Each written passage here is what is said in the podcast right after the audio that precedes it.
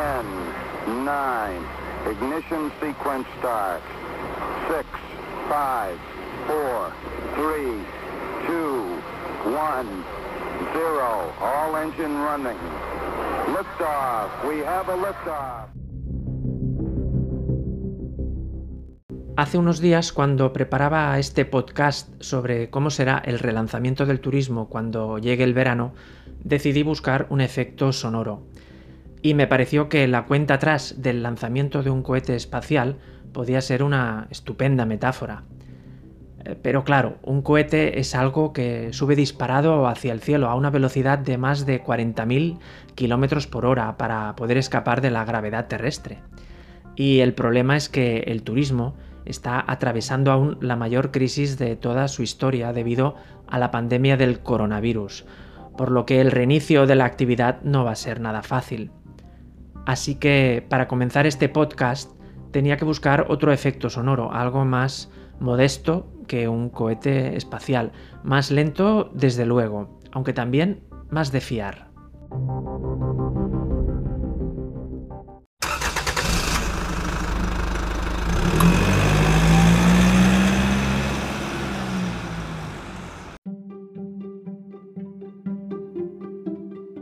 Hola, soy Xavier Canalís, periodista de hosteltour.com y este podcast forma parte de la serie El turismo en la era post-coronavirus.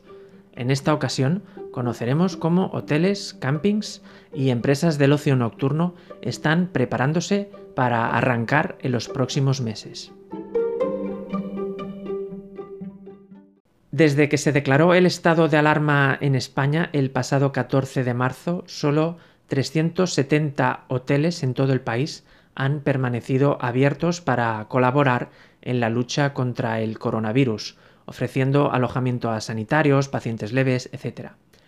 14.500 hoteles han estado cerrados en los dos últimos meses. La mayoría lo están aún, de hecho, pero de puertas adentro ya están trabajando porque cuando reabran el turismo habrá cambiado y los viajeros también. Escuchamos a Joaquim Clos, director general de la cadena hotelera de lujo Derby Hotels Collection. En Derby tenemos claro que empieza una nueva etapa en la manera de entender el turismo y sobre todo en nuestro caso la hotelería y la restauración. Así que lo que tenemos claro es que lo que no podemos seguir es trabajando como lo hacíamos hasta ahora, sino que hay que adaptarse a esta nueva situación que nos va a acompañar seguro en el corto y medio plazo a partir de, ahora. En nuestro caso, lo que hemos, eh, por lo que estamos apostando es por tres grandes grupos. El primero sería higiene y salud. Creemos que va a ser clave a la hora de, convencer al cliente para, reservar en nuestra casa.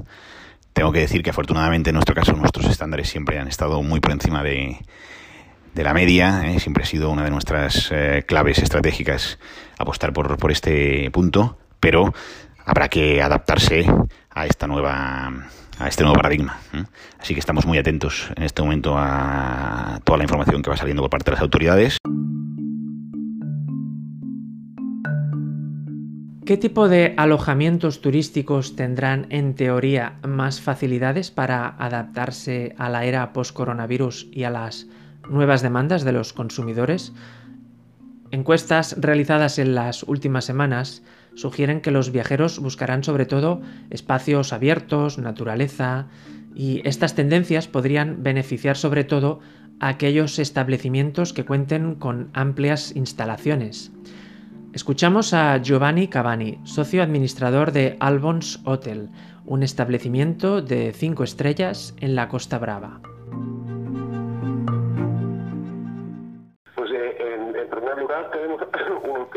que tienes un eh, espacio jardines, un espacio adentro del hotel muy, muy, muy, muy grande y pocas habitaciones.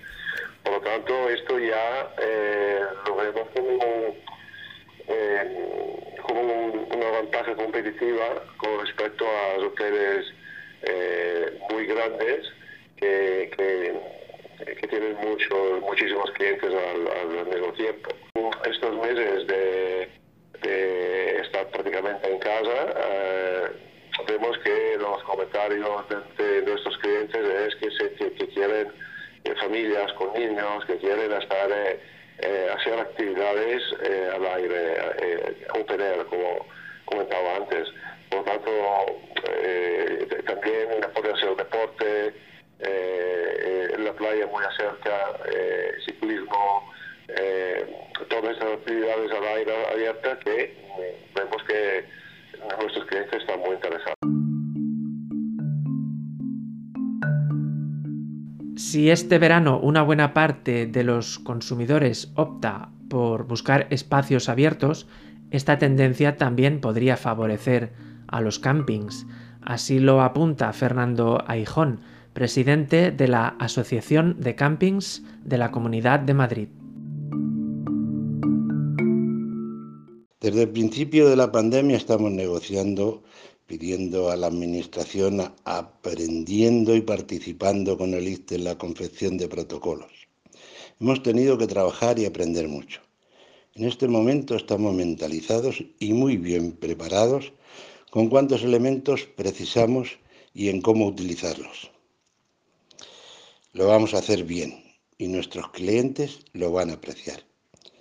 Pero además estamos eh, contamos con dos poderosos aliados, el aire libre y el sol, que nos ayudará a que el bicho se milane. Tenemos el convencimiento de que el camping es el mejor o uno de los mejores eh, instalaciones para eh, quitarse un poco la aprensión que hemos cogido todo de estar encerrados. Otro ámbito del turismo donde las empresas están ya replanteando sus estrategias y modelos de negocio incluso es el ocio nocturno. Teniendo en cuenta la alarma global que ha generado la pandemia del coronavirus, mucha gente ve ahora con cierta aprensión entrar en sitios cerrados, sean aviones o discotecas. Escuchamos a Joaquín Boadas, secretario general de la Asociación Spain Nightlife y de la Asociación Internacional de Ocio Nocturno. Bueno, pues eh, el sector del ocio nocturno eh, está ya trabajando desde hace tiempo de cara a la reapertura y lo que está haciendo para generar esta confianza entre sus clientes ahora mismo es desarrollar un distintivo que se llama Sanitized Venue Seal y que es un distintivo sanitario internacional que pretende dar esta confianza que tan necesaria será cuando se produzca la reapertura de nuestros locales.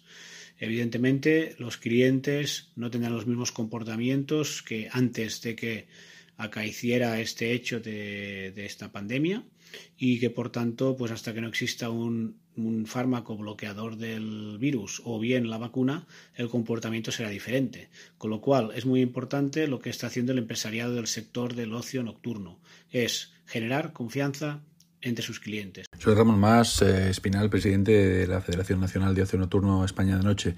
Yo creo que eh, nuestros clientes van a tener plena confianza de entrar en nuestros locales porque eh, nuestro sector va a tomar una serie de medidas higiénico-sanitarias que estamos consensuando con el ICTE para darle la mayor tranquilidad a nuestros clientes a la hora de visitar nuestros locales. Vamos a hacer una limpieza exhaustiva de nuestras instalaciones antes de abrir la sala.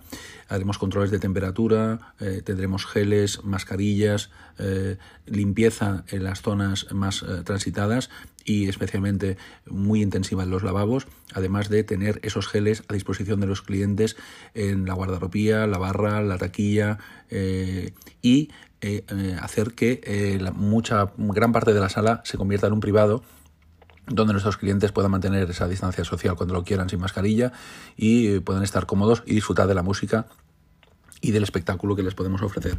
Creo que estamos muy acostumbrados al sector a cambios radicales, como ya tuvimos que enfrentarnos al cambio efectuado por la ley del tabaco, y estamos tomando una serie de medidas que creo que van a ser muy efectivas. En esta nueva era, probablemente, los consumidores van a ser más sensibles ante determinados mensajes o buenas prácticas empresariales. Por ejemplo, flexibilidad en las reservas, transparencia, confianza, distanciamiento social, mayor higiene, seguridad, y habrá que pasar de las palabras a los hechos. Otro de los eh, tres puntos clave para nosotros será la flexibilidad en la reserva. Creemos que en este caso va a ser clave el hecho de darle al cliente una flexibilidad para que él pueda reservar y si en el último momento tiene que cancelar o cambiar, que lo pueda hacer siempre con las mejores condiciones. Así que también desde hace ya unas semanas eh, nuestra política de, venta gira en torno a este, a este punto. La confianza para nosotros siempre ha sido clave, siempre nos ha permitido eh, convencer a nuestros clientes, pero creemos que a partir de ahora lo va a ser mucho más, con lo cual creemos en la transparencia total el poder explicar perfectamente a todos nuestros clientes lo que hacemos y cómo lo hacemos, la formación que damos a nuestros equipos y eh, el, hecho de, que ellos vean que estamos pendientes un poco de, cómo va evolucionando eh, toda esta situación para, poder afrontar eh, el futuro a corto y medio plazo.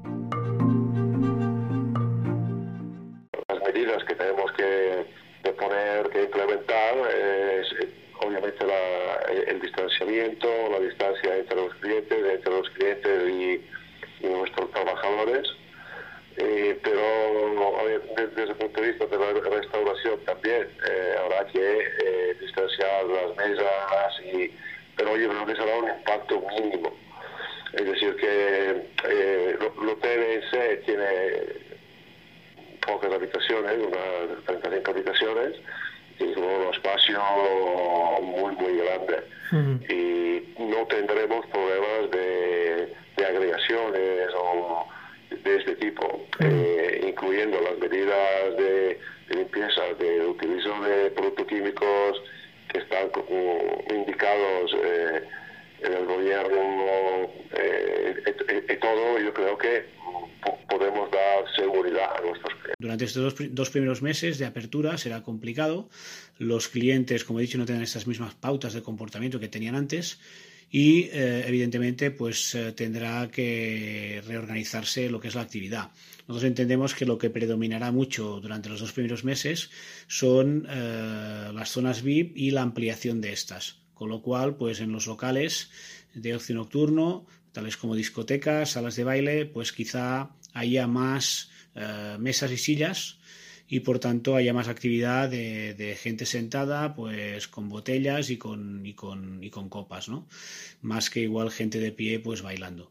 Con lo cual, eh, debido a este distanciamiento social obligatorio que existirá, por tanto, yo creo que habrá más eh, reubicación de sillas, mesas y todas separadas con biombos de metraquilato para que no tenga que guardarse una distancia de dos metros entre mesa y mesa, porque de otra forma, pues evidentemente solo cabrán muy pocas mesas, ¿no?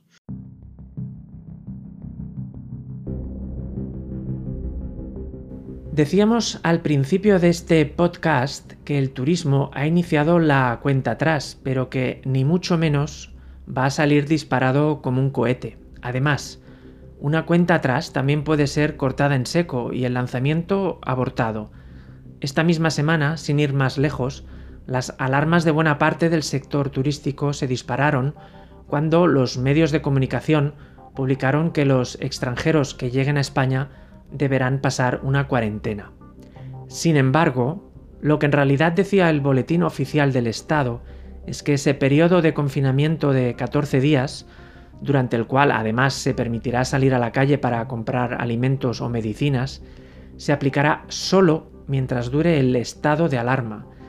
Pero la confusión y cierto pánico ya se había generado. La Confederación Española de Hoteles y Alojamientos Turísticos ayudó a clarificar el asunto. Escuchamos a su presidente Jorge Marichal. Entendemos estas medidas como la de la cuarentena que son medidas tomadas técnicamente, es decir, no olvidemos que estamos en un periodo de alarma aún en nuestro país, por lo tanto son medidas que se tienen que tomar desde el punto de vista técnico-sanitario y nosotros no nos sentimos eh, bueno, referidos en esa, en esa toma de medidas porque entendemos que nada tienen que ver con el aspecto turístico. Somos conscientes de que tenemos condicionantes de movilidad de las personas aún, precisamente por ese estado de alarma y por cómo se está evolucionando con respecto a la enfermedad, no solamente en nuestro país, sino en los países emisores y por lo tanto nosotros lo que estamos es esperando a que las condiciones cambien, a que ese estado de alarma desaparezca y que poco a poco entremos en esa escalada de reapertura de nuestros negocios. Para eso, lo verdaderamente importante es la, la culminación o la firma de esos acuerdos internacionales que no solamente permitan a la turoperación, sino también a lo más importante, a las líneas aéreas, que sepan las condiciones en las cuales los viajeros tendrán que volar próximamente. Otro factor a tener en cuenta es que durante el despegue del turismo hacia la nueva normalidad, no todo el mundo va a avanzar a la misma velocidad. Por ejemplo, las cadenas hoteleras españolas prevén ir reabriendo hacia finales del mes de junio o principios de julio, de manera escalonada y por regiones, seguramente dando prioridad a las zonas costeras de la península. Todo ello además dependerá de cómo evolucionen las fases de la desescalada en nuestro país. También habrá que esperar y ver si otros países europeos como Alemania, Francia o Italia acceden a reabrir vuelos este verano con destino a aeropuertos españoles. Mientras, las empresas de ocio nocturno también dan por seguro que la actividad se retomará en algunos destinos turísticos antes que en otros. Escuchamos de nuevo a Ramón Mas, presidente de la Asociación España de Noche. Cuando hablamos de calendario de la desescalada para el sector del ocio nocturno, tenemos muy claro que hay una serie de zonas del país que van a ser los que van a poder abrir antes eh, sus locales, sus discotecas y sus locales de ocio nocturno, como pueden ser las Islas Baleares y el archipiélago canario. Eh, las demás eh, zonas dependerán mucho de la transición de fases. Evidentemente, hoy, a mediados de mayo, hay muchas zonas que estamos aún en fase cero, Valencia, Málaga, Granada, Barcelona y Madrid, dependerá, irá en función de, este, de, esta, de esta evaluación, de esta evolución de, las fases, eh, el calendario. Nosotros consideramos, de todas maneras, que eh, finales de, de julio, principios de agosto, debería estar toda España ya preparada para acceder a esa fase 3.